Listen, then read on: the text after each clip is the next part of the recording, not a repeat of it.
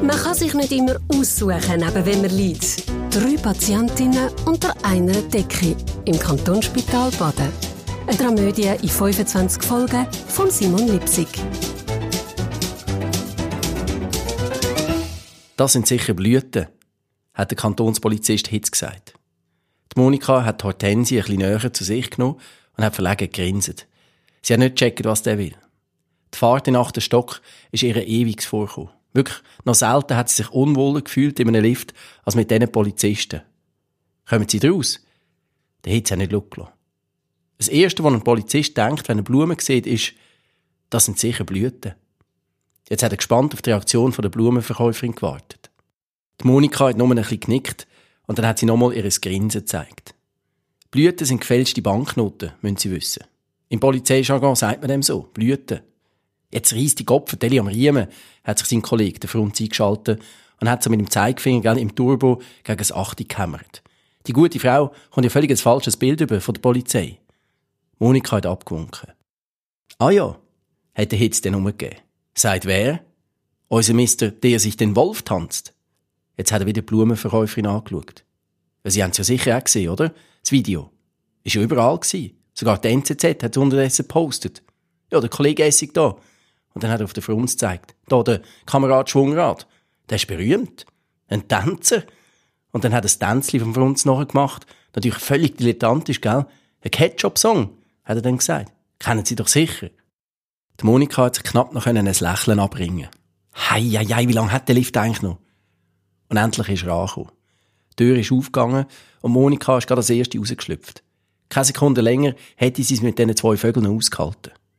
Sie hat den Gang runtergeschaut, zuerst rechts, dann links, dort. Sie hat noch gesehen, wie der Mark in einem Zimmer verschwindet. Und sie hat noch gerufen, aber das hat er nicht mehr gehört. Keine Angst, keine Angst, ich mach das schon. Kst, kst, weg!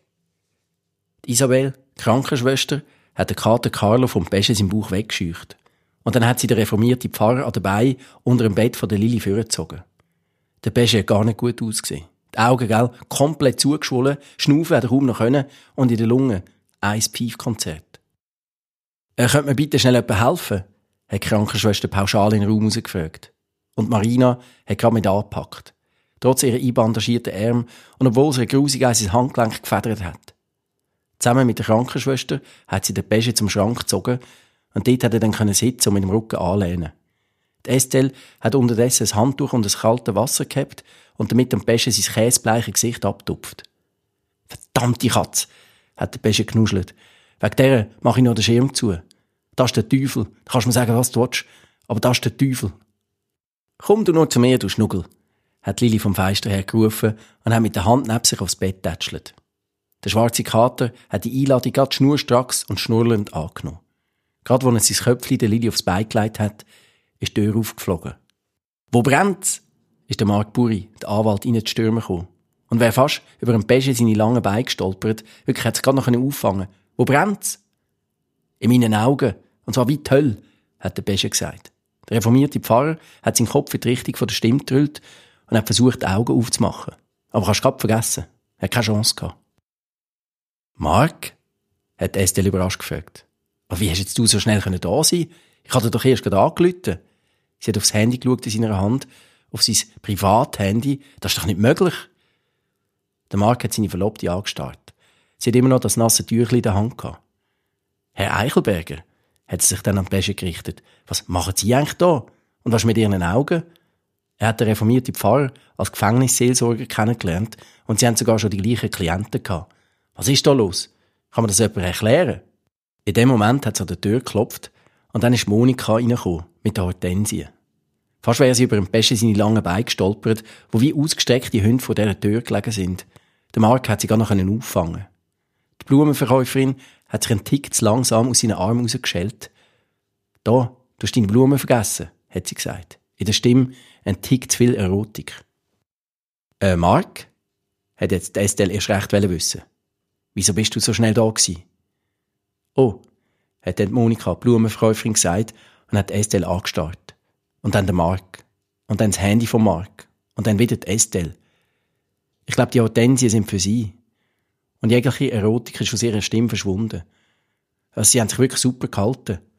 Jetzt sind die Augen von der Blumenverkäuferin ganz dunkel geworden. Also sie, hat sie gesagt. Nicht Blumen. Blumen sind leider kaputt. Und dann hat sie die Hortensie am Markt ins Gesicht peitscht, dass die Blüten nur so weggeflogen sind und wieder ist die Tür aufgegangen. Wo brennt's? Ist der Kantonspolizist für uns reingesäckelt und ist wie ein Hürdenläufer über dem Besten seine langen Beine gekumpelt. Wo brennt's? ist sein Kollege der Hitz hinten gestolpert und hat sich jetzt beim besten Willen nicht mehr auffangen Nein, der ist wie ein Rambock, wirklich Näckel voran in die Marina reingeputscht und die ist gerade auf die Seite geflogen. In meinen Augen brennt's, hat der Beste gesagt, wie Höllenfeuer. Und dann hat er nochmal probiert, seine Glubscherli aufzureissen, aber es hat keinen Sinn gehabt. Und mein Vögel, das brennt auch immer noch, hat er gesagt. Und hat sich der Wand entlang aufrichten. Das brennt wie Sau. Hei, hei, hei. Wir brauchen einen Doktor, hat der Hitz dann gesagt. Schnell. Das Mädchen, das bewegt sich nicht mehr. Drei Patientinnen unter einer Decke. Eine Spitaldramödie von Simon Lipsig. Alle Folgen auf ksb.ch-lipsig.